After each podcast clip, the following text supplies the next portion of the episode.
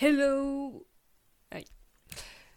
Euh, bonjour Oh là là. Yo Non, ça va pas, ça va pas du tout. Salut Putain. Comment on revient quand ça fait un an qu'on n'a rien sorti? Comment je faisais?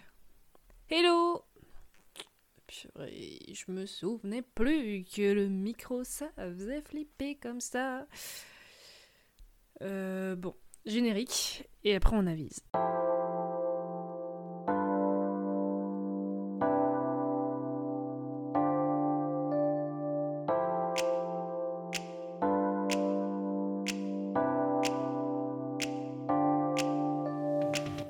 Bonjour à toutes et à tous et bienvenue. Je m'appelle Margot et si vous entendez ma voix aujourd'hui, c'est parce que j'ai décidé de donner la parole aux ados. Depuis, dans chaque épisode, un ado vient me parler d'un sujet qui lui tient à cœur. C'est un épisode un peu spécial parce que je reviens après de longues absences. Alors je voulais vous dire merci à vous qui pendant cette année n'avez pas arrêté de me demander de revenir. À vous qui avez continué à écouter, à partager, à diffuser ces témoignages d'ados. Merci d'avoir été là et de m'avoir donné la force de reprendre ce projet qui m'anime comme pas possible. Et merci d'être là aujourd'hui à écouter ce nouvel épisode. J'allais revenir et paf, le confinement nous est retombé dessus, mais je me suis dit que c'était pas ça qui allait m'empêcher de vous enregistrer. Alors aujourd'hui, je reviens avec le témoignage d'Emeline. Elle a 16 ans et elle sort d'une période bah, un peu compliquée. Emeline, c'est une jeune fille intelligente, trop mignonne, talentueuse et passionnée de danse. Son rêve, c'est de faire carrière dans l'art de la scène. Mais il y a un peu plus d'un an, elle est tombée dans l'anorexie. Je la laisse vous raconter son histoire, son rapport à son corps, vous expliquer comment on peut ne plus s'aimer alors que c'est l'outil le plus précieux pour créer toutes ces choses magnifiques. C'est mon premier test d'enregistrement à distance. J'avais pas tout le matos au moment où j'ai tâtonné, mais je devais m'y remettre. Alors je m'excuse d'avance pour le son un peu moins qualitatif. Promis, j'essaye de régler ça à l'avenir. Bon, c'est bon là, Margot, on a compris. C'est le moment de lâcher ta phrase.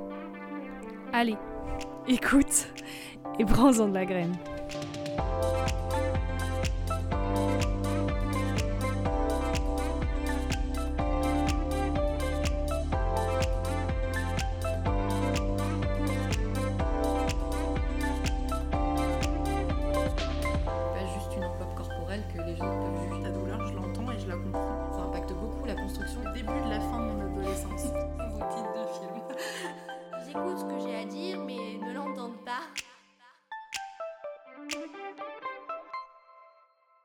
Je m'appelle Emeline, je suis en classe de seconde, j'ai 16 ans.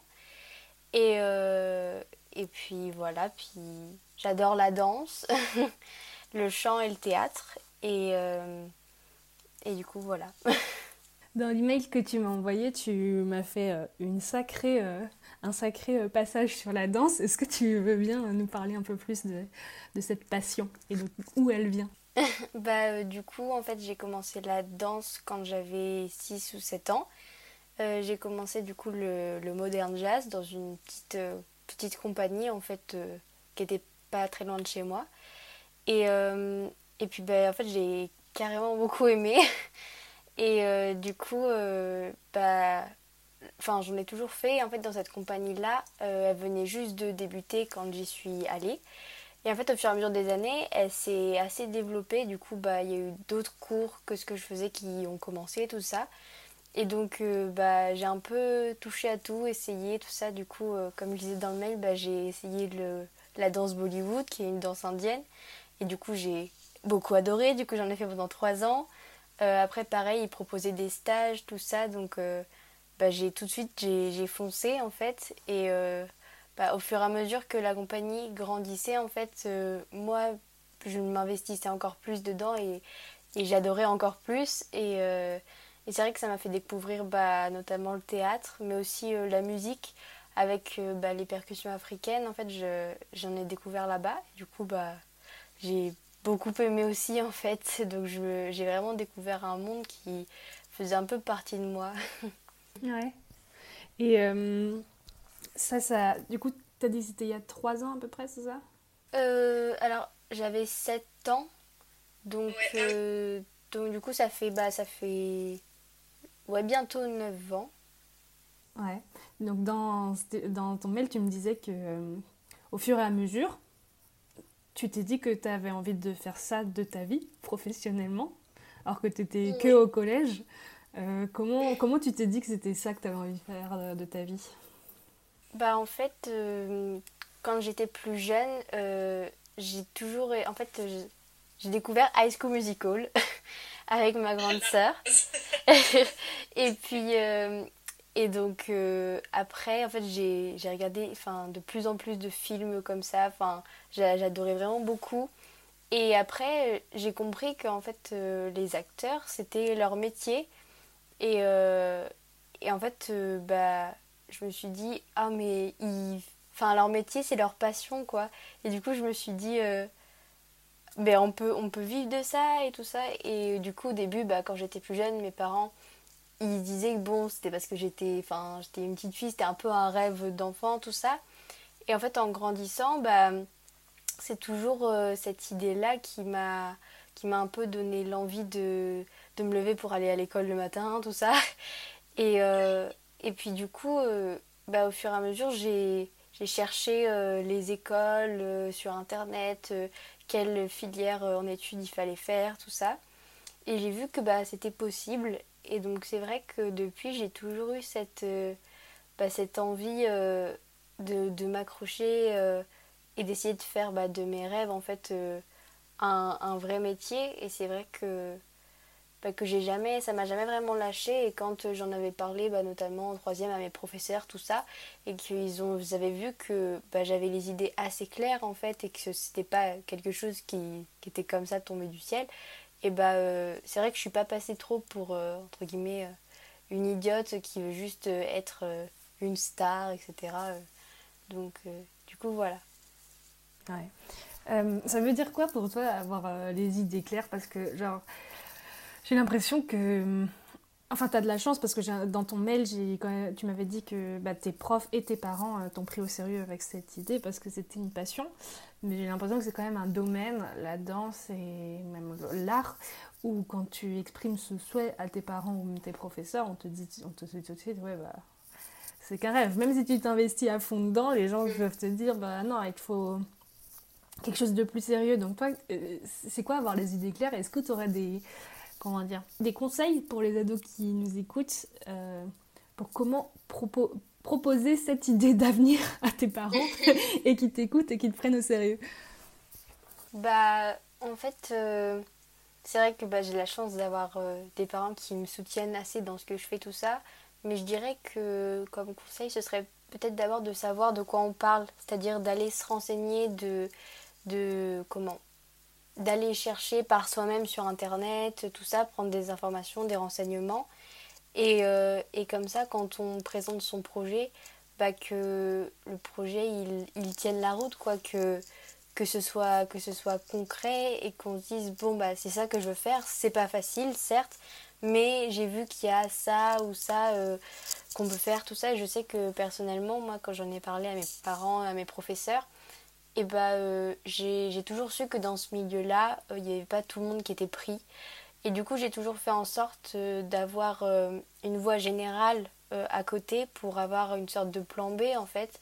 Et me dire, bah, si jamais, parce que moi, mon grand rêve, ce serait d'être artiste, mais je me dis, si jamais, bah, pendant un temps, c'est pas possible, et bah, au moins, enfin, je, je ferai en sorte de pas, de, de pas, de ne pas avoir, de ne pas ne pas avoir de métier pour, euh, bah, pour pouvoir vivre quand même.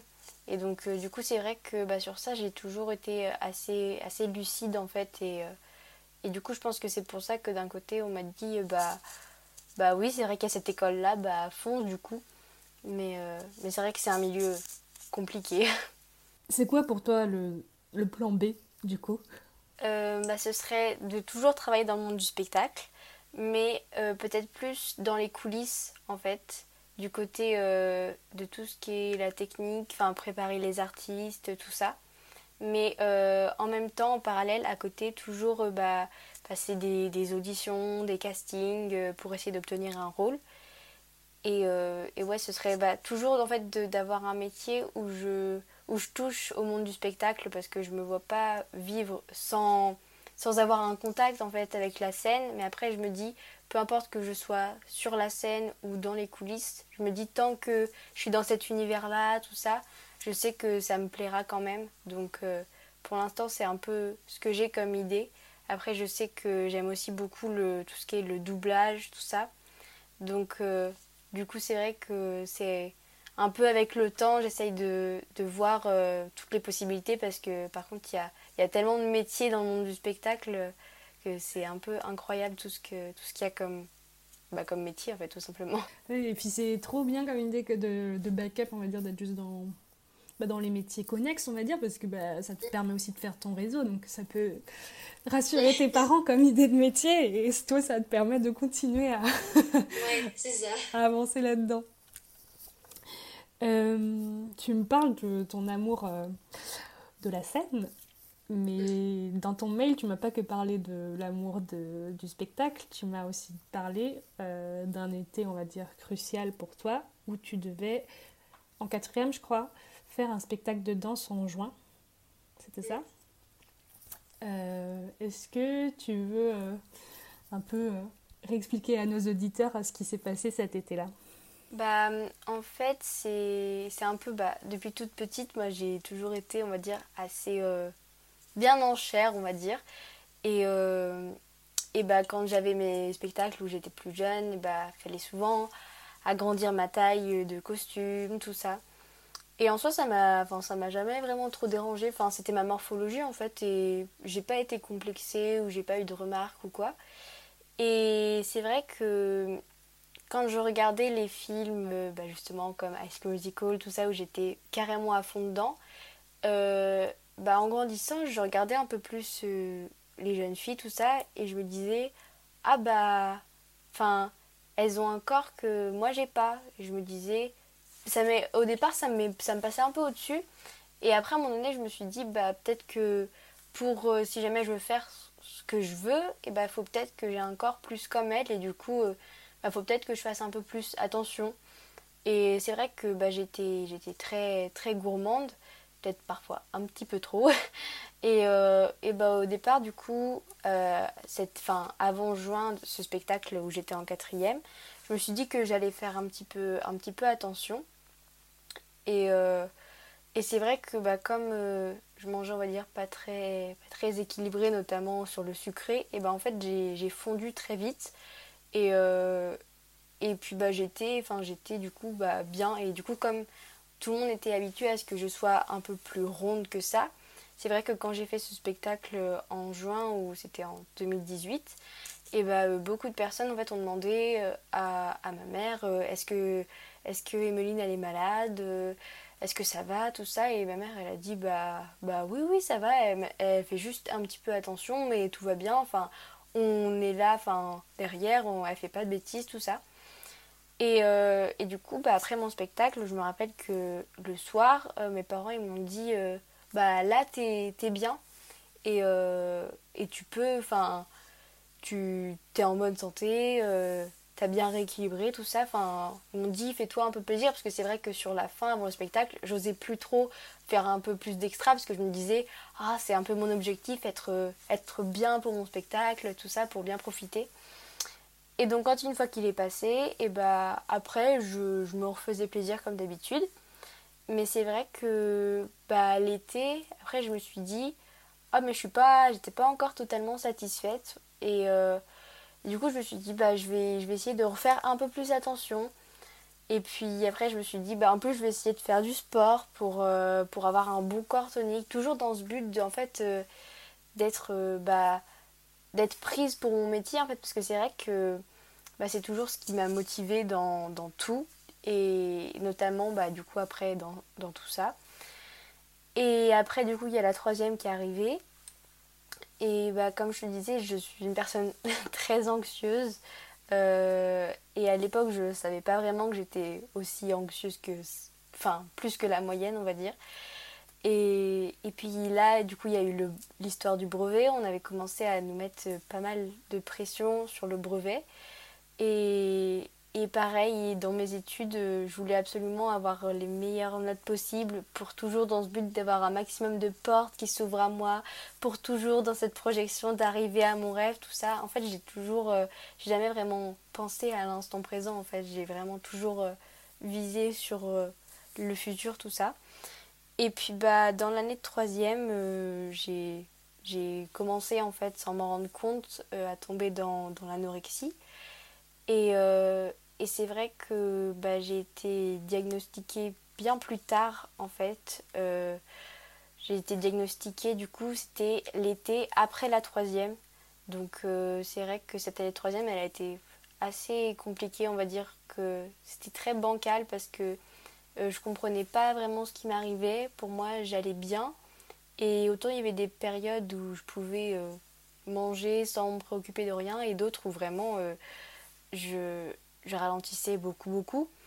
Et, euh, et, pareil, je me trouvais toujours plus grosse, j'étais toujours pas satisfaite de mes notes alors que j'avais une excellente moyenne générale, enfin tout ça. Et du coup, après le brevet, j'ai bah, obtenu mon brevet avec mention, tout ça, enfin je pense que je pouvais pas obtenir plus, mais pareil, j'étais toujours pas, pas contente de moi en fait. Et donc euh, sur euh, l'été, avant de rentrer au lycée, euh, il y a eu pas mal de, conflits avec, avec ma famille et notamment, enfin surtout autour de, de, la nourriture.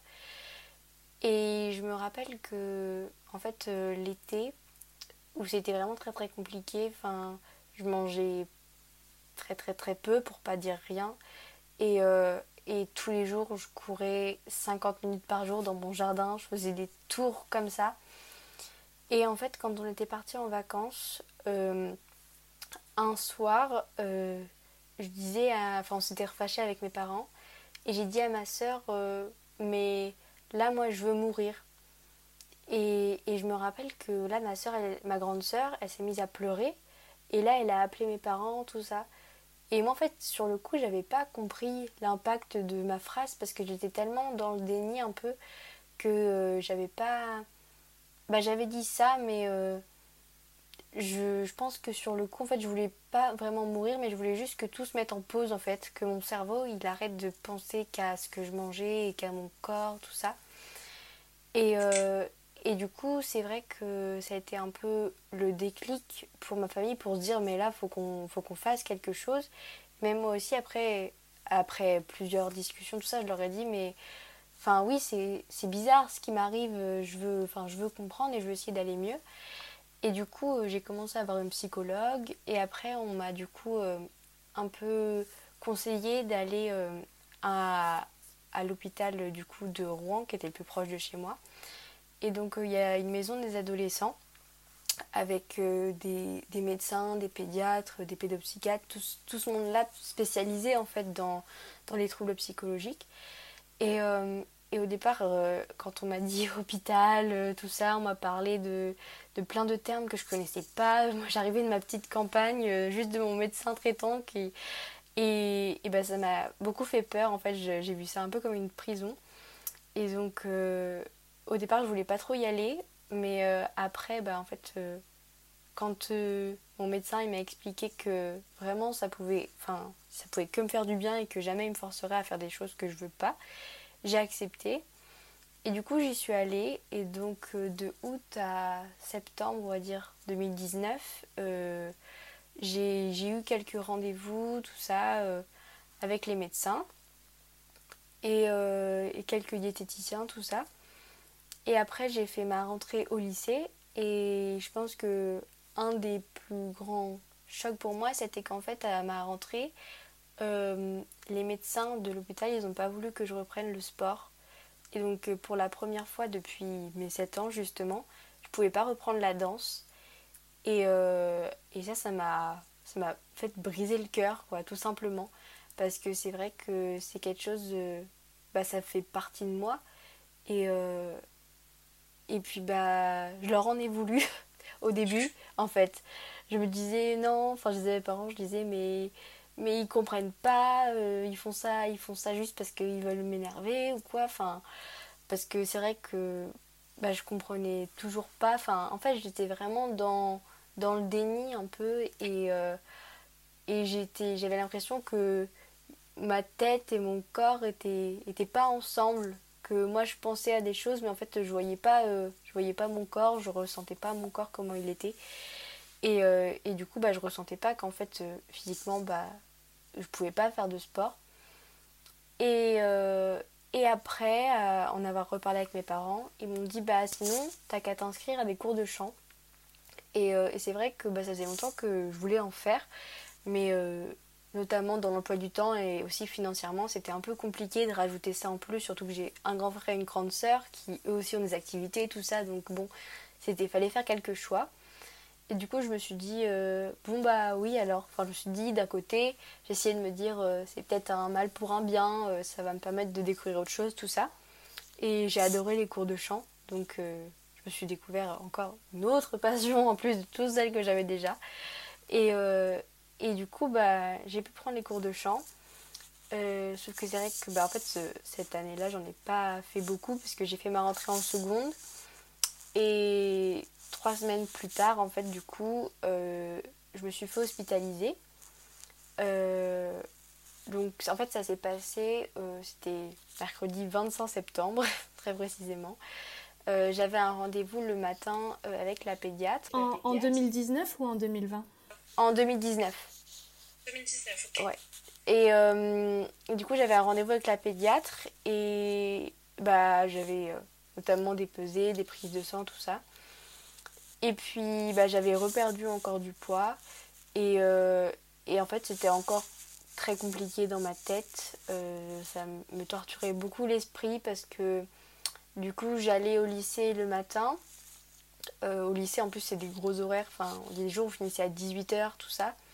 Et je rentrais chez moi le soir et en fait, euh, je faisais extrêmement. Enfin, je faisais énormément de sport dans ma chambre euh, parce que je voulais, bah, je voulais en fait tout simplement bah, perdre du poids encore et encore.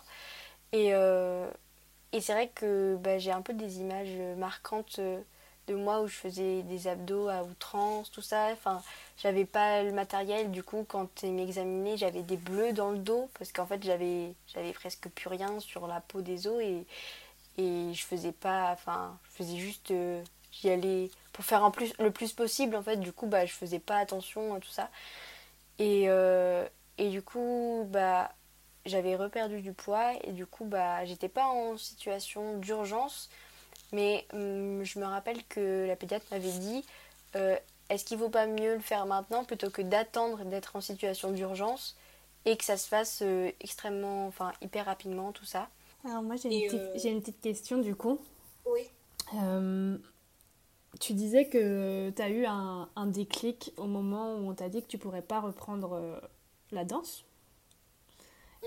Et et pourtant, euh, tu as quand même continué euh, dans cette spirale. Tu, saurais te l'expliquer pourquoi, euh, pourquoi tu as eu ce déclic, mais en même temps, tu n'arrivais pas à t'arrêter? Bah, l'expliquer, j'avoue qu'avec des mots, je ne saurais pas tellement, parce qu'en fait, c'est, une maladie tellement mystérieuse, je dirais, et, et que c'est vrai que tant que, qu'on l'a pas vécu, et je souhaite à personne de le vivre, bien sûr, mais tant qu'on n'est pas dedans, je pense qu'en fait, euh, on peut, peut pas vraiment comprendre ce qui se passe parce que même, moi, quand ça se passait à ce moment-là, et je pense que même encore maintenant, je savais pas vraiment ce qui se passait dans, ma tête. Mais je pense que, en fait, on m'a fait arrêter la danse et du coup, j'ai perdu euh, ma passion et du coup, l'amour que je prenais quand j'en faisais. Mais d'un autre côté, j'étais arrivée à un stade de cette maladie où en fait j'en faisais plus que pour faire du sport. Et donc je pense que j'avais plus le même plaisir quand je dansais. Mais euh, le fait que ça m'a pas arrêté dans cette spirale, je pense que c'est parce que toujours j'avais cette idée de d'entre gros guillemets corps parfait que je voulais atteindre mais en fait j'avais pas d'idée de corps parfait je perdais du poids à la fin juste pour perdre du poids et donc euh, c'est vrai qu'en fait euh, bah je pense que j'avais j'avais plus que j'avais plus que ça en fait j'avais plus que cette maladie avec moi qui me trottait dans la tête et j'avais plus que cet objectif là et je pense que c'est pour ça que j'ai continué euh, encore et encore en fait quand tu dis que tu avais cet objectif de corps parfait euh, J'aimerais bien qu'on revienne un peu au tout début. On si ça te dérange pas, on parlera de l'hospitalisation à la fin et ah voir comment ça se passe. Non, pas de souci. Mais euh, par rapport au tout début, Est-ce que tu avais déjà reçu des remarques en fait sur ton corps du fait que tu étais bien en chair ou, du fait que tu grignotais beaucoup du sucré? Tu recevais des remarques ou pas du tout? Absolument pas. c'est ça qui est, qui est vraiment, euh, qui est un peu paradoxal, c'est qu'en fait euh, c'est vraiment un matin où euh, je me suis levée et j'ai dit bah en fait j'aime pas comment je suis, j'ai envie de, de, changer. Et je pense que enfin en fait, on m'a toujours dit que j'étais assez déterminée, euh, ambitieuse, tout ça. Et je pense que ça peut être autant une qualité que autant quelque chose d'assez néfaste parce qu'en fait, c'est vrai que j'étais à tel point déterminée que bah euh, j'ai fait vraiment l'extrême en fait. T'as eu cette idée et tout d'un coup, tu t'es dit je suis je suis trop grosse et ça t'a pas ça t'a pas quitté ensuite quoi. Ouais, c'est ça en fait, j'avais cette idée dans la tête et euh, donc j'ai on va dire que j'ai perdu ce que j'avais un peu en trop, et encore ce qui n'était pas non plus énorme. Et euh, on m'a dit, bah, t'es bien là. Et donc, euh, c'est vrai que c'est à partir de ce moment-là que j'ai commencé à dire euh, oui, oui. Et en fait, dans ma tête, je me disais non, non. donc. Et t'as une idée de, de où ça venait? Enfin, tu nous as dit que c'était déjà ta représentation des corps que tu voyais, par exemple, dans High School Musical, qui t'ont qui donné envie peut-être d'avoir un corps plus fin, on va dire, pour ce milieu-là. Mais aujourd'hui, euh, par exemple, euh, on a quand même pas mal de, représentations de tous les corps, j'ai l'impression. Et toi, est-ce que tu, tu, penses que c'est la seule euh, raison C'est tu as vu des corps que tu avais envie d'atteindre et tu t'es dit, bah voilà, c'est à ça que je vais ressembler et je vais ressembler à ça? Alors, bah, au départ, c'est ce que je pensais. Euh, mais après, bah, quand j'avais commencé mes suivis euh, avec des pédopsychiatres, notamment tout ça, en fait, euh, bah, on m'a diagnostiqué, enfin, on m'a dit que j'avais des troubles anxieux.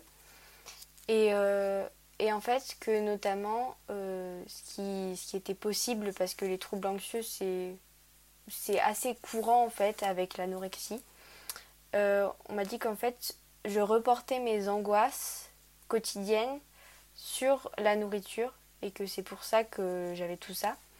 Et, euh, et en fait, après, euh, après longue, longue, longue réflexion, tout ça, euh, j'ai remarqué que ben, en fait, j'étais tout le temps angoissée et tout le temps stressée pour tout, qu'en fait, j'avais toujours une, une boule de, de stress. comme quand avant, avant qu'on passe à l'oral par exemple sur une poésie ou quoi, on a tous cette boule de stress au ventre. En fait, moi j'ai remarqué que je l'avais tout le temps, toute la journée, tout ça, mais sans savoir vraiment pour quelle raison en fait, parce que je me disais, bah là j'ai pas de raison de stresser ou quoi.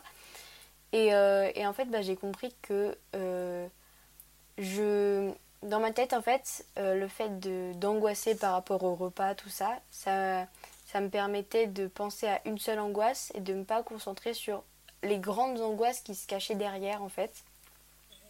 Et, et du coup, je pense que c'est surtout par rapport à ça que ça s'est assez déclaré. Donc certes, j'avais cette idée de, bah, de vouloir changer mon corps, tout ça. Mais je pense que ce qui a fait que ça a persisté et que c'est encore un peu, on va dire, dans moi aujourd'hui, c'est qu'en fait, j'ai beaucoup, beaucoup d'angoisse et que mon cerveau, il se dit un peu, bon, bah, on se concentre sur celle-ci, qui est assez petite, et on se préoccupe pas, du coup, des grandes angoisses euh, derrière, en fait. Et en fait, quand tu me parlais de, enfin, ce qui, m'étonne avec ce rapport à la danse, enfin, je dis ce qui m'étonne parce que c'est une maladie que je connais pas du tout. Enfin, j'en ai déjà parlé sur le podcast, mais j'ai envie d'avoir ton avis là-dessus. Euh, c'est assez connu, ou ça, ça, s'entend souvent que quand tu fais du sport, tu te sens mieux dans ton corps. Et moi, quand je me suis dit, ah, elle a fait de la danse à fond la caisse, c'est un art qui est tellement beau, comment comment tu te sens ou comment tu gères avec le fait que ton outil de travail, on va dire, de tous les jours, qui en plus te permet de produire des choses hyper belles, comment comment tu arrives à, à, ne plus l'aimer alors que justement tu travailles tout le temps avec ça et que tu trouves ça beau? Bah, c'est une bonne question. bah, je pense que je pense qu'en fait, euh, il y a un moment donné où j'ai, en fait, j'avais comme je mangeais presque plus, et bah j'avais plus l'énergie.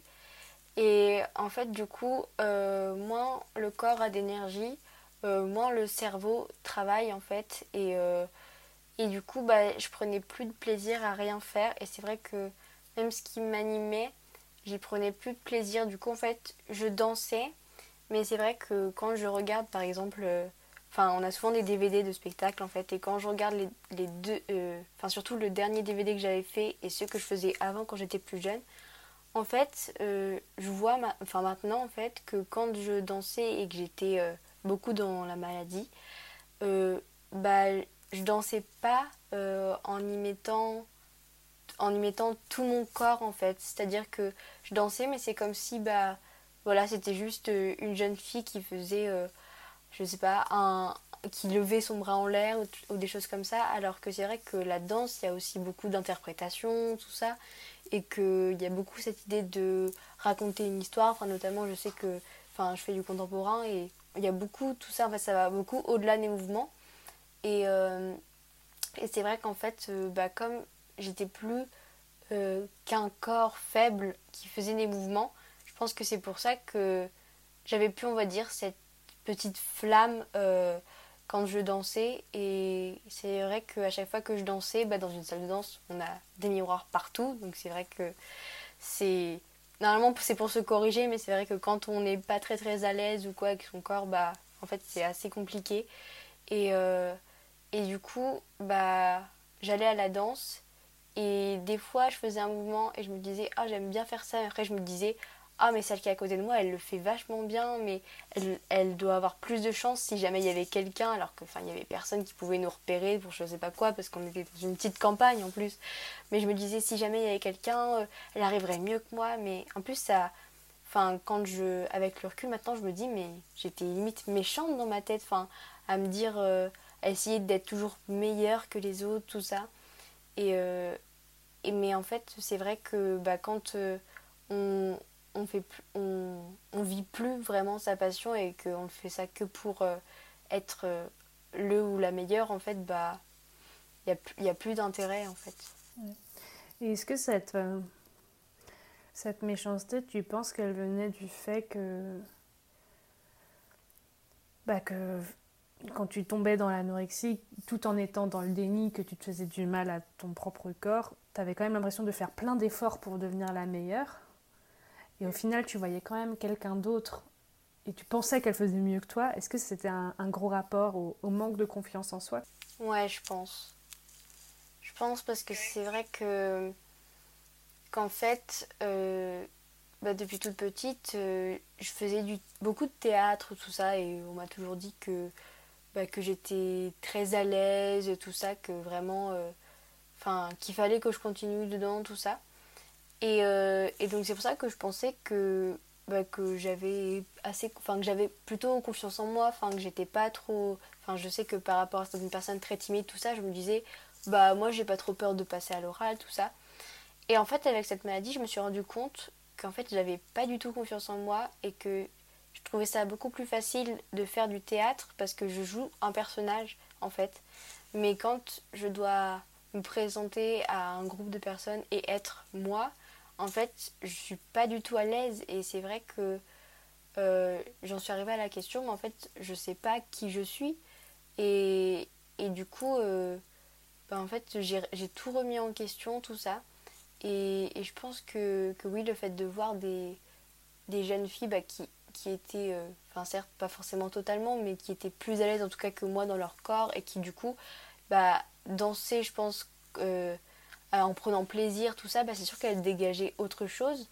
Et je pense que bah oui, en fait, j'étais un petit peu jalouse dans ma tête et, et du coup, bah, j'en revenais toujours au point, je me raccrochais toujours en fait au corps et du coup, dans ma tête, je me disais ah mais c'est parce qu'elle doit être plus fine que moi, du coup il faut que je continue à perdre du poids, j'arriverai encore plus tout ça, alors qu'en fait, euh, non, c'est vrai que c'est vraiment cette histoire de, de spirale, de cercle infernal que tu disais tout à l'heure, parce qu'en fait, euh, à chaque fois, euh, on en revient à la conclusion ah bah je dois continuer de perdre du poids, sauf que plus on perd du poids, plus notre esprit il réfléchit moins et il est entraîné dans ses idées mauvaises en fait. Et la maladie, du coup, du coup tu penses qu'elle t'empêchait de voir que bah, c'était justement dans la maladie que tu étais en train de sombrer et que c'était la maladie qui faisait que tu, que tu te dévalorisais au final et que tu puisses vivre ta passion euh, pleinement et, et épanoui, quoi. Mm, bah ouais, je pense que parce qu'en fait euh, l'anorexie, c'est vrai que ça en fait c'est un, grand mot mais qui cache en fait plein de petites choses et, euh, et beaucoup de personnes et même moi avant euh, qui connaissaient enfin je connaissais absolument pas cette maladie tout ça mais c'est vrai que quand je l'entendais vaguement euh, je pensais je pensais honnêtement et je pense que beaucoup de gens pensent encore comme ça malheureusement mais que c'était euh, un corps squelettique, maigre, et que c'était rien d'autre, enfin juste une personne qui mangeait pas ou quoi. Mais en fait, euh, maintenant, bah, je me rends compte que c'est beaucoup plus complexe que ça, et, que c'est vraiment quelque chose où euh, chacun a son, son histoire en fait derrière l'anorexie et euh, ça peut se ça se manifeste bah, du coup souvent à travers l'alimentation et la, la, vision du corps et aussi la dysmormophobie, le fait de ne pas en fait voir son corps comme il est vraiment. Euh, mais en fait ça cache, euh, ça cache plein de choses et ça cache vraiment un, mal-être, un manque de confiance en soi. Et le fait c'est vrai de se mettre en fait dans sa bulle, dans sa bulle de, de je veux perdre du poids, je veux être la meilleure, tout ça, et bah ça permet de, de cacher, comme je disais tout à l'heure, en fait, les problèmes qui sont vraiment là et qu'il faudrait gérer, on va dire, plus sereinement, entre guillemets. Et, euh, et du coup, c'est vrai que, bah, en fait, euh, c'est pas juste une histoire euh, d'alimentation, c'est beaucoup plus complexe que ça. Et, et, ça, je pense que beaucoup de gens ont, ont malheureusement trop cette idée euh, de, de bah, être anorexique, c'est ne pas manger. Et je trouve que c'est assez dommage parce que, parce que bah, ça peut. Ce qui est assez bizarre, c'est que si jamais on dit à une personne. Alors, moi, je sais que j'aime bien utiliser le terme euh, souffrir d'anorexie et pas être anorexique parce que j'avoue que je considère pas trop en fait que la personne ait la maladie.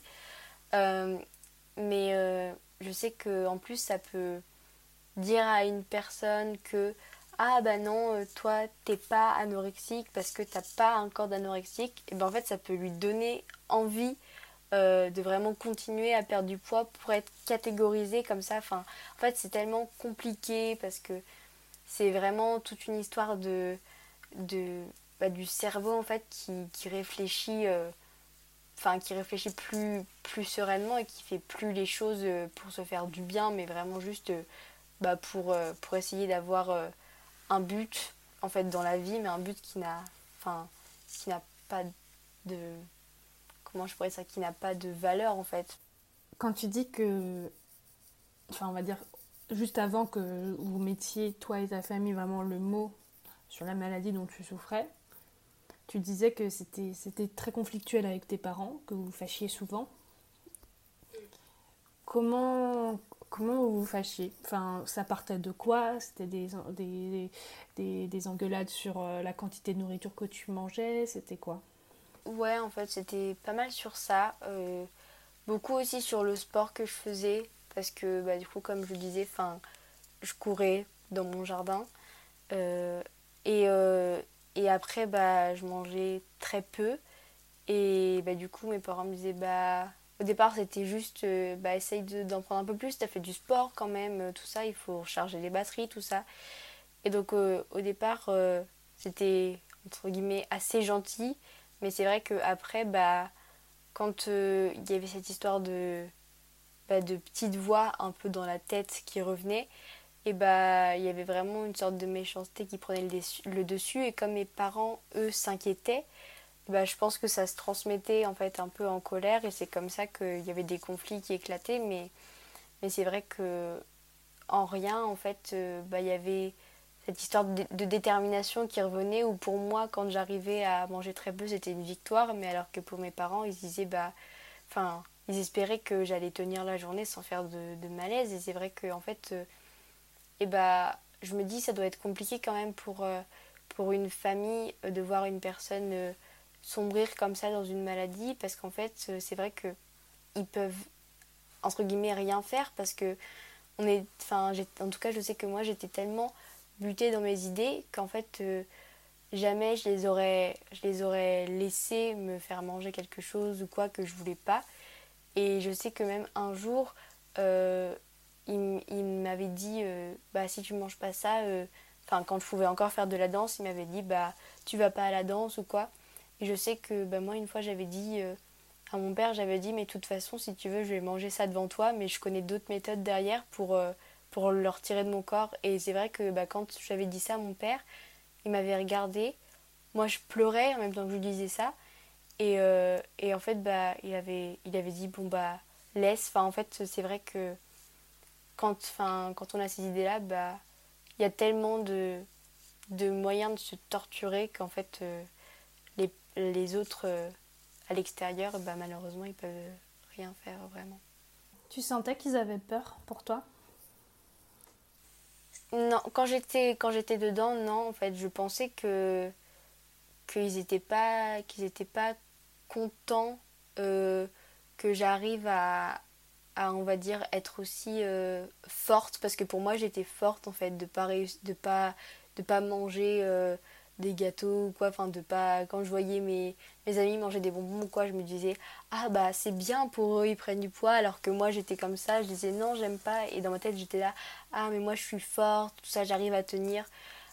Et du coup c'est vrai que quand je voyais mes parents qui voulaient que je mange plus parfois je me disais ah mais enfin ils veulent gâcher mes efforts ou qu'est-ce qu'ils veulent faire enfin c'est vrai que j'étais j'étais plus frustrée en fait mais je voyais pas que qu'ils étaient inquiets pour moi quand j'étais dedans en fait. Et vous en avez rediscuté par après de cette période de conflit?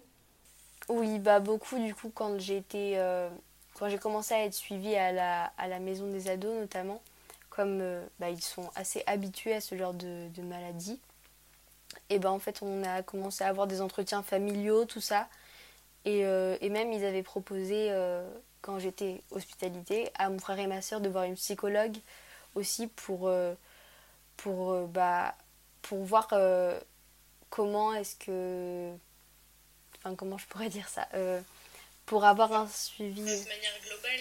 oui, voilà, c'est ça pour parce que c'est vrai que ça peut ça peut aussi beaucoup impacter bah, la famille notamment. Et du coup, bah, on en a beaucoup rediscuté. Enfin, eux comme moi, on a commencé à comprendre euh, et à connaître la maladie parce que c'est vrai que quand on la connaît pas, en fait, eux ils savaient pas ce qui m'arrivait, mais même moi je savais pas ce qui m'arrivait, donc en fait on pouvait pas avancer. Et, euh, et du coup, c'est vrai que bah, maintenant, euh, enfin, on arrive beaucoup mieux à le gérer et à en parler en fait, et à mettre des mots surtout dessus, parce que c'est vrai que Ouais. Du coup, euh, dans ton mail, tu disais que c'est toi qui as décidé d'aller voir un médecin à un moment. Oui, ouais, en fait c'était bah, du coup euh, sur mon année de troisième, j'ai eu une sorte un peu de transition où en fait euh, j'avais économisé pendant longtemps pour me payer un stage en fait dans une académie de comédie musicale à Paris. Et euh, du coup j'avais enfin, économisé pendant deux ans sur tous mes Noëls, anniversaires, tout ça. Et puis et c'est vrai que en fait avec ma perte de poids on voyait un peu plus mes os et maman, ma, ma, ma mère avait l'impression, que, j'avais un peu une, scoliose parce que du coup, enfin, elle avait l'impression et du coup elle m'a dit bah on peut-être aller chez le médecin juste pour vérifier que tout va bien euh, avant ton stage, tout ça, si jamais tu bouges, tout ça. Et bah du coup c'était la première fois que je retournais chez le médecin depuis que j'avais perdu beaucoup de poids. Et, euh, et bah, quand il m'a quand il m'a pesé, euh, il a vu bah, la, la grande perte de poids.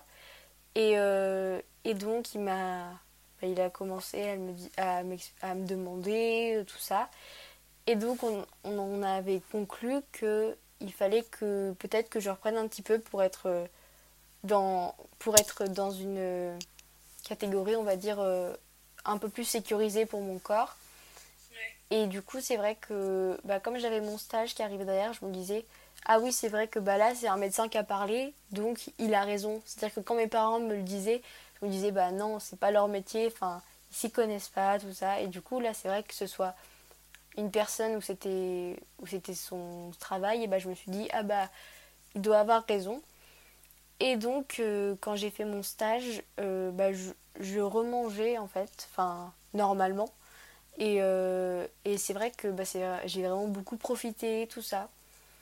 Et quand je suis revenue, euh, j'ai revu mon médecin et en fait, euh, j'avais pas pris de poids, mais, euh, mais il m'avait dit bon bah ça doit être ton métabolisme sûrement qui est, qui est comme ça et, et voilà et c'est tout. Et sauf que bah du coup jusqu'à la fin de l'année j'avais fait beaucoup de hauts et de bas. Donc il y a eu des passes où je mangeais, d'autres où je mangeais presque rien, d'autres après où j'arrivais un peu dans une phase où je mangeais beaucoup plus. Euh, parce que c'est vrai que bah, entre l'anorexie et notamment le terme que j'ai appris, la boulimie, du coup, euh, bah, il n'y a, y a qu'un pas en fait.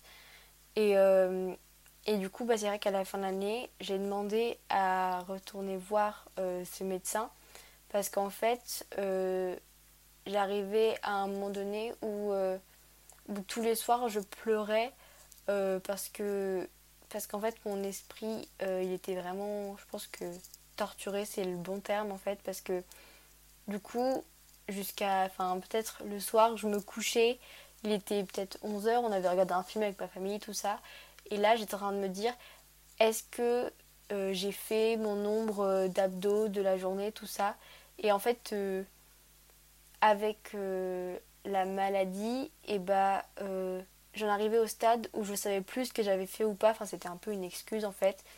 Et bah, je pouvais très bien avoir fait tout mon compte, que du coup, avant de me coucher, quand tout le monde dormait, je me relevais et je refaisais une série d'abdos, tout ça pour euh, être sûre d'avoir tout fait. Et le lendemain, je recommençais et je recommençais. Et c'est vrai que en fait, c'était devenu tellement, tellement compliqué euh, psychiquement que j'ai dit euh, ouais, mais là, j'en peux plus. Il faut que, que quelqu'un m'aide parce qu'en fait, c'est plus vivable. Et du coup, c'est vrai que bah, c'est pour ça que je suis allée voir. Enfin, que j'ai demandé à mes parents. J'ai dit bah, est-ce que. Enfin, je leur avais demandé si est-ce que je peux prendre rendez-vous euh, chez une psychologue? Et après, avant de partir en vacances, je leur avais dit bah, est-ce que je peux revoir mon médecin? Parce que je me suis dit peut-être que si jamais il me redit comme ce qu'il m'avait dit avant mon stage, peut-être que ça va me refaire un déclic et, et que ça va m'aider. Mais en fait, euh, c'était Donc là, tu étais quand même dans une semi-conscience du fait qu'il y a un problème quand même. Mm, ouais. Ok. Et du coup, après ce passage chez le médecin, qu'est-ce qui s'est passé? Mm. Bah du coup après c'est à ce moment-là qu'il m'avait envoyé plus euh, vers Rouen à la maison des ados. Et, euh, et où j'avais commencé euh, mon suivi. Et puis bah du coup après on, on arrive en fait à mi-septembre où du coup bah où j'ai été hospitalisée. Et, euh, et donc euh, après du coup voilà je sais pas dans quel ordre tu voulais qu'on en parle Euh, tu, me disais qu'au début, c'était compliqué, du coup, l'hospitalisation, d'accepter l'hospitalisation. Euh, oui, parce qu'en fait, euh, j'avais jamais été séparée de vraiment mes parents. Et, et du coup, ça me faisait peur parce qu'en fait, du coup, j'ai été hospitalisée en pédiatrie, sachant que j'avais, j'avais jamais touché au monde de l'hôpital. Donc, c'est vrai que tout ça, c'était vraiment très, très, très nouveau. Et mes parents, du coup, enfin, quand on est arrivé, euh, ils m'ont fait, ils nous ont fait en fait signer une sorte de, de contrat en fait pour être d'accord avec les règles tout ça. Et donc c'est vrai que dans ce contrat en fait, ça disait que bah, mes parents, ils pouvaient venir que trois fois deux heures par semaine, euh, hors entretien. Donc euh, du coup voilà.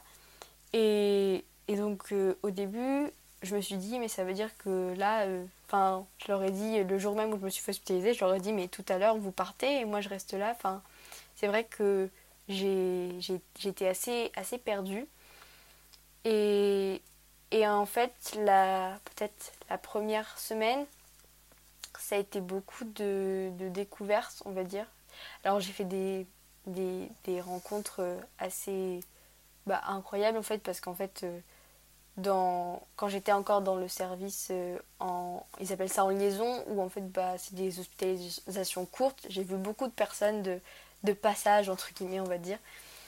Et, euh, en fait, c'est des hospitalisations pour l'anorexie, c'est très long parce que c'est bah, beaucoup sur euh, le mental. Et, et du coup, moi, je pensais que j'allais peut-être rester une, allez, deux semaines. Je suis restée beaucoup plus que ça. Et, euh, et donc, du coup, bah, au départ, c'était assez dur parce qu'en fait, le lendemain où je me suis fait hospitaliser, du coup, ils, ils avaient commencé à observer mon cœur.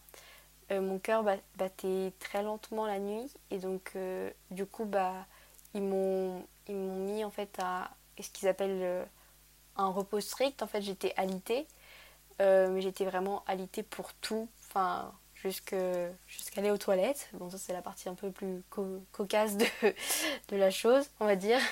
Mais euh, et donc et c'est vrai que quand ils m'ont dit bah en fait ton cœur il est très très proche d'aller en réanimation tout ça, et ben je me rappelle que la nuit j'ai appelé l'infirmière et je lui ai dit mais là, est-ce que, est que je vais mourir? Et en fait, euh, c'est là que j'ai eu, un, autre, on va dire, déclic. En fait, ça s'est fait par plusieurs étapes. Et, en fait, je me suis dit, mais en fait, euh, j'ai vraiment un risque de d'y de, passer. Et en fait, elle m'a dit, bah, bah tu serais tu serais pas dans cette salle là si jamais vraiment tu, tu pouvais tout ça elle me l'a dit avec des termes un peu un peu plus plus doux on va dire et, euh, et puis elle m'a dit, mais c'est vrai que. Elle m'a dit, bah, on surveille en fait. Elle m'a pas dit, elle m'a pas dit non, t'es pas en danger de tout ça. Elle m'a pas dit, oui, tu vas presque, presque y passer tout ça. Mais elle m'a dit, euh, on surveille. Et elle m'a dit, bah, c'est pour ça que t'es là. Et, euh, du coup, le lendemain, le lendemain on m'a posé une perfusion, tout ça. j'ai commencé un peu à prendre mon rythme, à m'habituer. Et, euh, et en fait, j'ai vu que c'était pas si dur que ça après sans mes parents au bout de quelques jours. Ce qui a été du coup plus dur, c'était euh, bah, au bout du, cinquième jour où j'étais hospitalisée. Euh, mon cœur était toujours très fragile et même en restant, en me reposant, en restant dans mon lit, tout ça. Et, et du coup, on m'a on m'a parlé et on m'a posé une sonde nasogastrique en fait. Donc euh, je vais expliquer parce que c'est vrai que ça peut paraître un peu bizarre comme terme tout ça.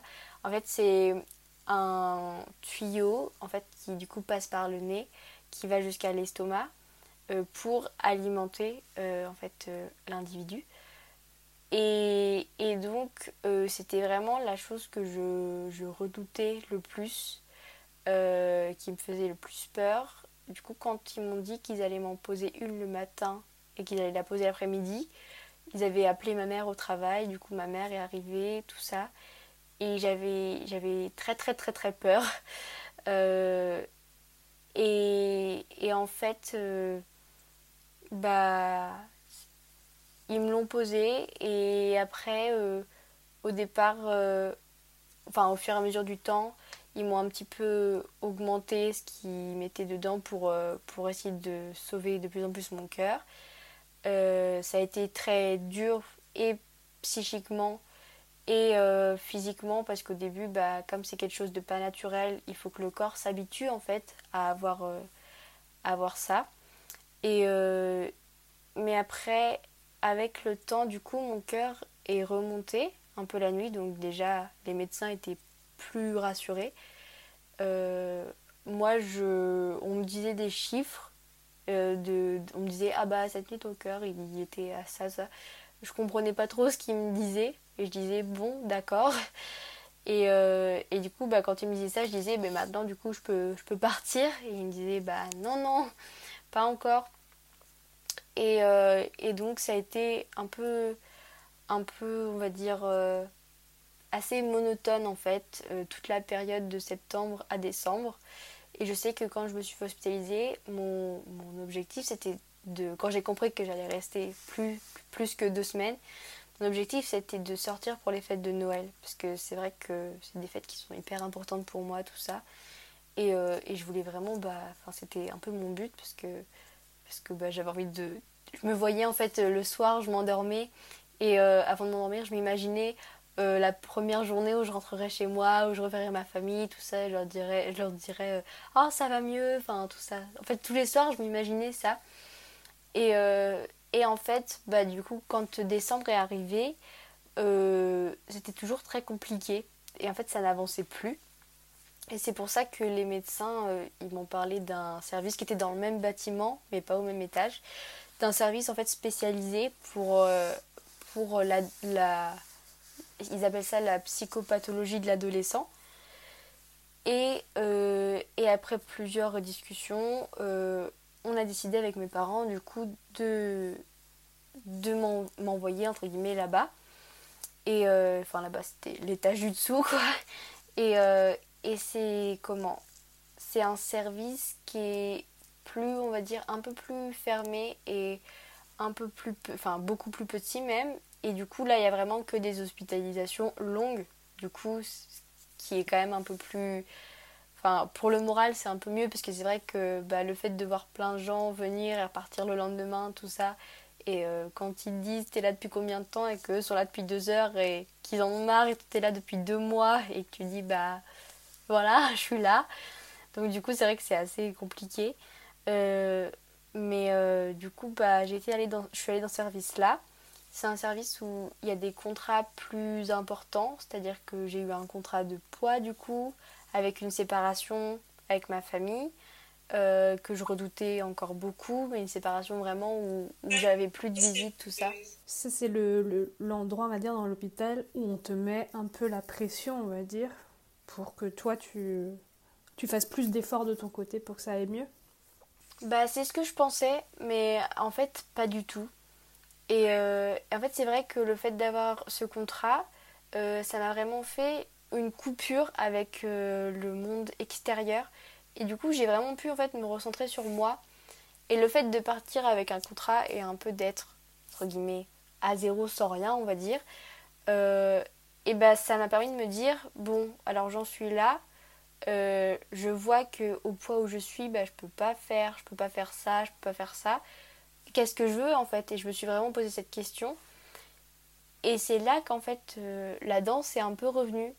En fait je me suis dit ah mais enfin c'est qu'est-ce que je veux? Bah ce que je veux je veux revoir ma famille. Mais pour revoir ma famille bah, il faut que j'ai l'énergie pour pouvoir sortir un peu, prendre l'air dehors, parce que c'est vrai que du coup, j'avais pas trop le droit de sortir. Et, euh, après, je me suis dit, ah, mais moi, ce que je veux aussi, mon, but dans la vie, c'est de, bah, de, de, danser, d'être sur scène, tout ça. Et en fait, j'ai commencé à comprendre que euh, le corps et la tête pouvaient pas fonctionner à part, en fait, pouvaient que fonctionner ensemble. Et j'ai commencé à faire le lien entre bah, manger, mais manger pour vivre. Et, euh, et du coup, je me suis dit, ah ouais, d'accord. Donc bon, forcément, ça s'est pas fait comme ça, ça a été beaucoup plus long.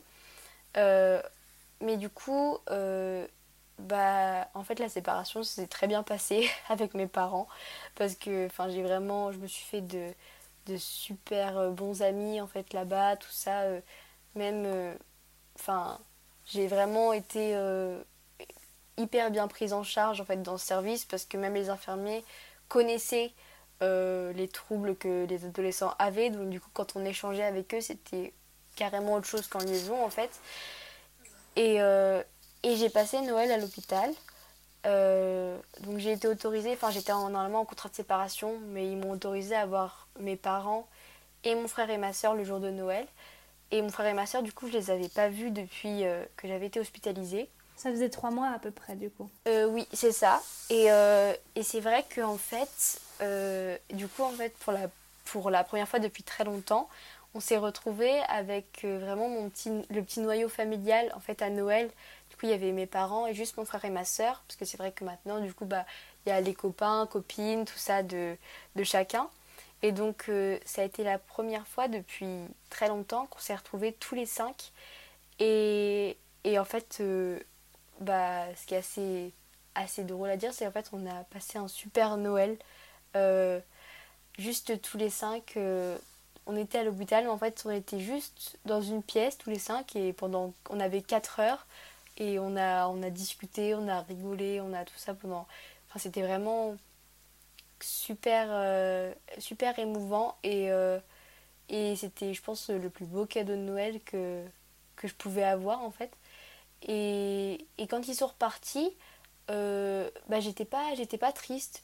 Enfin, je savais que j'allais pas les revoir tout de suite, mais, mais je, enfin, je me sentais assez, assez prête, on va dire. Euh, et je pense que c'est vrai que sur cette période-là où j'étais euh, à cette, dans ce service, j'ai vraiment grandi et, et j'ai vraiment vu que j'étais capable en fait bah, d'être sans mes parents pendant euh, plusieurs, euh, au, début, au début plusieurs jours et après plusieurs, plusieurs semaines. Et donc après j'ai fait aussi le nouvel an à l'hôpital. Et donc là j'ai pas, j'ai pas vu ma famille, mais en fait c'était mon premier nouvel an du coup sans mes parents en fait. c'est ça, avec les potes. Voilà, c'est ça en fait, avec les, avec les amis, avec les infirmiers. Et en fait, euh, c'était, c'était trop trop bien. On a fait des karaokés, tout ça. Et, euh, et donc, euh, bah, après, sur le long terme, j'ai continué à évoluer. J'ai commencé à avoir ce qu'ils appellent, à obtenir mes paliers, où du coup j'avais le droit de réappeler quelqu'un la journée, j'avais le droit de retrouver des visites. Euh, et après, j'ai commencé à avoir euh, mes permissions.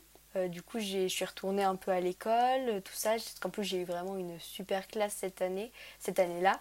Et, et, du coup, j'avais, vraiment un soutien. J'ai eu, eu énormément de, j'ai reçu énormément de lettres, tout ça.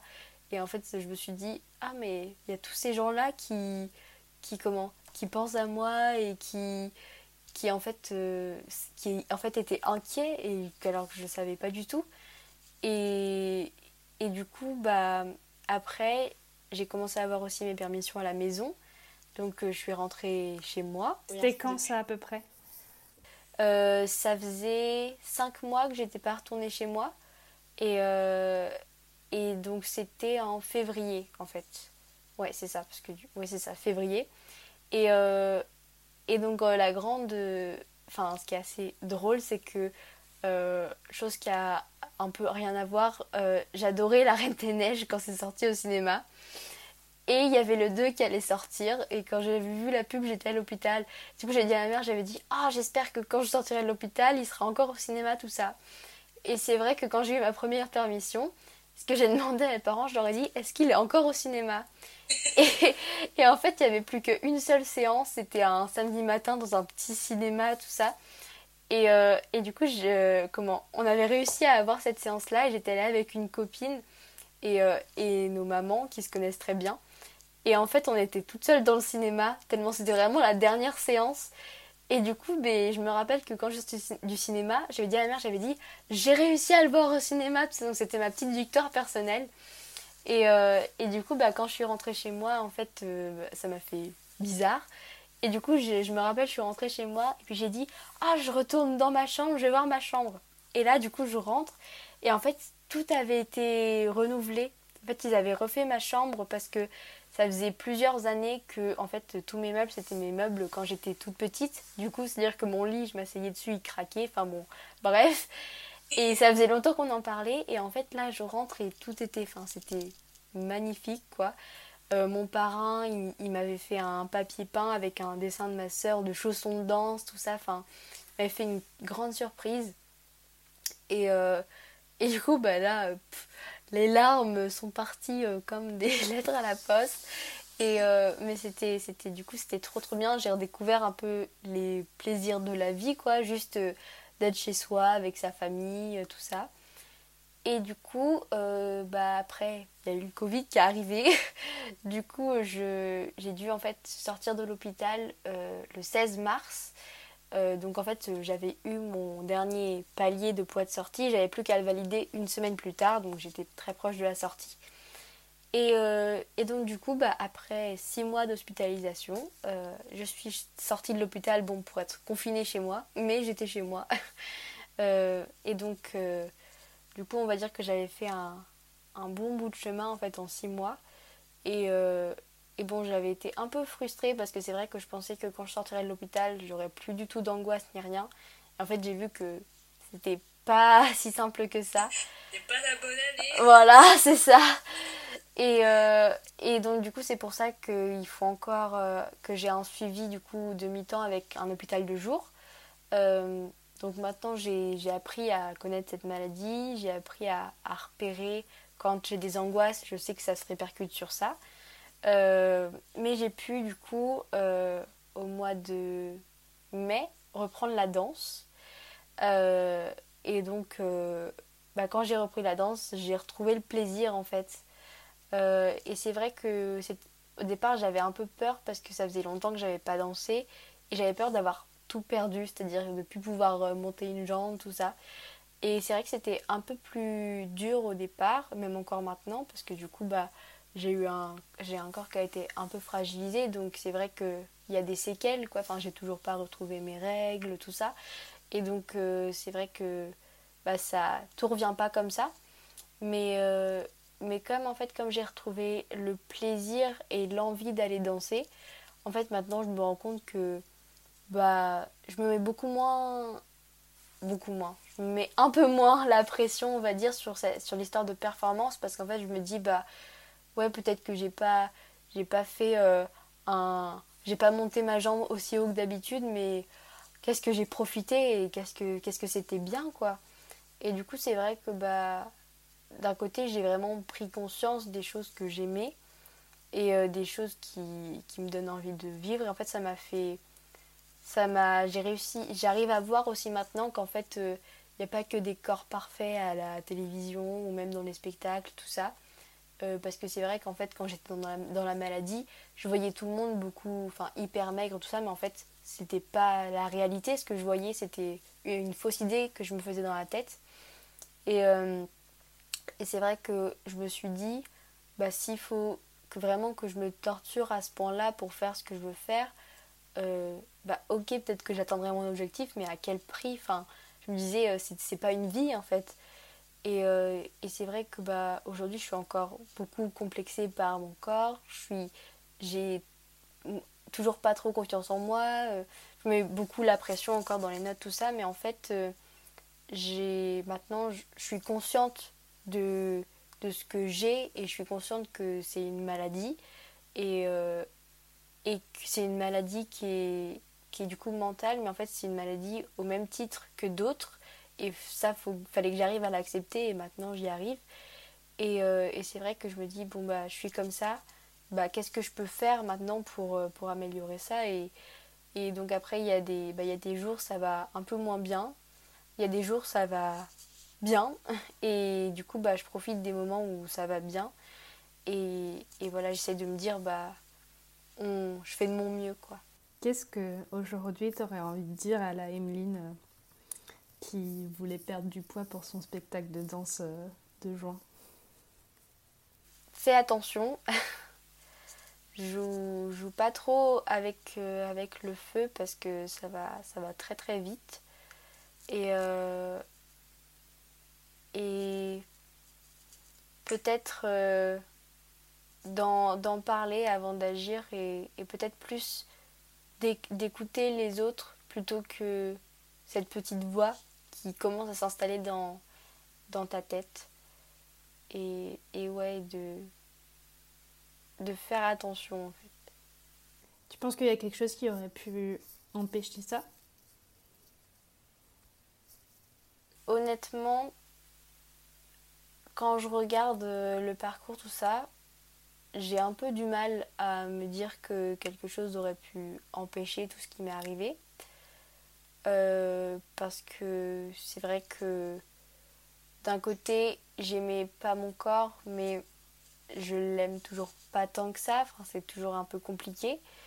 Euh, et donc, je pense pas que quelque chose aurait pu euh, empêcher tout ça. Après, peut-être que des fois je me dis, peut-être que si jamais j'avais été suivie un peu plus tôt, peut-être que ça aurait pas été aussi loin. Suivi, je veux dire, par des médecins, tout ça. Euh, et... Mais après, en fait, euh, je me dis, une fois que la maladie s'est installée, c'est vrai qu'il faut vraiment un suivi permanent parce que c'est même quelque chose qu'on m'a souvent dit et maintenant que, pareil, que j'ai réussi à accepter, c'est qu'en fait, on peut, on peut très bien euh, aller bien euh, un matin et une semaine plus tard bah, recommencer à avoir des idées et du coup devoir être réhospitalisé. Et au début, quand je me suis dit, ah, mais c'est possible que je retourne, enfin que je revive tout ce que j'ai vécu, tout ça, et on m'a dit non, non, parce qu'on m'a dit tout ce qui est acquis en fait est acquis. Et c'est vrai que maintenant, euh, c'est pas des retours en arrière, c'est surtout des épisodes et des avancées euh, pour progresser et mieux, mieux se connaître. Et donc euh, c'est vrai que maintenant je le vois plus, ouais, plus en fait comme une aventure que je vis et, euh, et comme si j'avançais en fait de niveau en niveau Et, euh, et ben, j'ai passé le niveau 1, donc j'essaie de passer le niveau 2. Et si j'ai besoin, euh, peut-être, on va dire, entre guillemets, d'une aide, d'un bonus et d'une petite pause d'hospitalisation pour m'aider à, à le passer, bah, c'est pas grave, quoi. Elle a quelle place aujourd'hui la, la danse dans ta vie? Ça représente quoi? Une grande place. Toujours, ouais. Euh, bah, ça représente euh, beaucoup de, de plaisir et de liberté, euh, mais aussi un peu de stress, toujours de ne pas être à la, à la hauteur euh, des attentes ou quoi.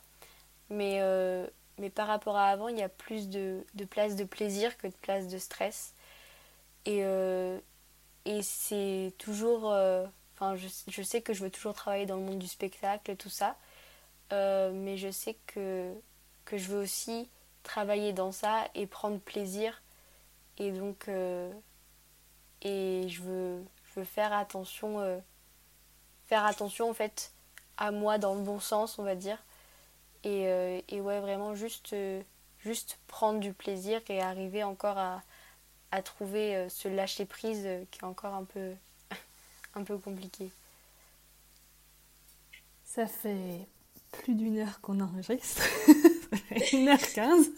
J'avais pas vu. C'est passé super vite. Euh, c'est un super beau témoignage et la fin, elle est, elle est super touchante parce que c'est plein d'espoir et on voit que tu es consciente que tu as encore du chemin à faire, mais on voit aussi que tu sais que tu vas y arriver et que c'est juste une question de temps et de petits efforts. Et vu que tu es déterminée, ça devrait aller. Euh, Est-ce que tu penses que quand tu seras adulte, tu auras réussi à arriver à, à valider toutes ces petites étapes Et puis la question euh, signature, est-ce que tu as hâte d'être une adulte? Je sais pas si j'aurais si j'aurais passé toutes les étapes que j'aimerais passer euh, parce que je pense que c'est malheureusement une maladie qui, me suivra sûrement encore un petit peu pendant un bon bout de temps. Euh, mais j'espère euh, arriver mieux à, gérer euh, ces angoisses et peut-être être un peu plus autonome parce que c'est vrai que j'ai encore beaucoup besoin de d'aide de- des médecins, tout ça. Et, j'aimerais du coup réussir à, ouais, gérer un peu plus toute seule. Et puis après, j'ai. Oui et non, j'ai hâte d'être un adulte euh, pour euh, prendre bah, mon indépendance, euh, essayer, bah, aller dans les études supérieures et vraiment me spécialiser dans ce que j'aime, tout ça, et peut-être vivre à New York. mais mais d'un autre côté, je me dis, c'est vrai que, bah, comme je pense pas mal d'ados qui sont passés à ce podcast, c'est beaucoup de responsabilités et, et c'est il y a beaucoup d'inconnus en fait dans le futur. Et ça ça me fait assez peur de pas trop avoir le contrôle sur ce qui peut potentiellement arriver. Euh, mais donc après c'est comme tout. Enfin il y a des bons côtés il y a des entre guillemets mauvais côtés. Enfin en tout cas des choses un peu plus difficiles.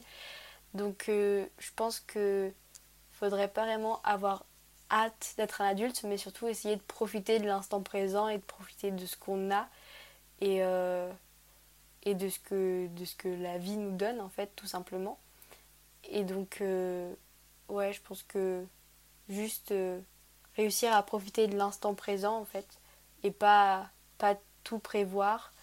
euh, en tout cas, essayer de pas tout prévoir. Et donc, mais bon, ça peut être cool quand même d'être un adulte et d'avoir son indépendance, tout ça. Bah, merci beaucoup, Emeline. Ça, Merci à toi. C'était vraiment un super épisode et merci pour ta confiance. Merci d'avoir voulu te livrer euh, au micro de ce podcast, même si c'était à distance et que c'était au micro de nos iPhones respectifs. et qu'est-ce que je voulais dire? Bah ouais, merci, merci de m'avoir accordé ce temps parce que bah, c'est encore c'est un épisode hyper important pour moi aussi parce que je reprends après une longue pause et et j'étais stressée de reprendre et je me disais, mais comment ça va se passer? Ça fait presque un an que t'as pas enregistré et tout. Et ben, tu ne l'as pas vu, heureusement, parce que j'étais en visio, mais euh, à plusieurs moments, j'avais les petites larmes qui me montaient. Et, et ouais, et merci de m'avoir partagé ça parce que ça ça, ça me conforte dans l'idée que j'adore faire ce podcast et que j'adore les rencontres que je fais et à chaque fois c'est des moments hyper forts alors euh, merci beaucoup. Bah, merci à toi pour euh, ce que tu fais. Ah bah, non merci à toi. bon bah c'est bon, attends, je vais arrêter l'enregistrement. Merci à toi si t'es encore là. Si t'as aimé l'épisode, la meilleure manière de me donner un coup de pouce, c'est de me laisser un commentaire sur ta plateforme d'écoute et de partager l'épisode à tous tes potes. Prendre de la graine est aussi sur les réseaux, tu peux venir discuter avec moi sur Insta ou Facebook. Et si t'es un ado et que t'as envie de participer, n'hésite vraiment pas à m'envoyer un message. Je sais pas encore trop quand je vais revenir. J'ai des enregistrements de prévus avec plein d'entre vous, alors c'est trop cool. Mais ça me fait un peu peur de me refixer un rythme directement, alors je vous dis simplement qu'on se retrouve bientôt avec un nouvel épisode, et en attendant, prenez soin les uns des autres. Bisous, Margot.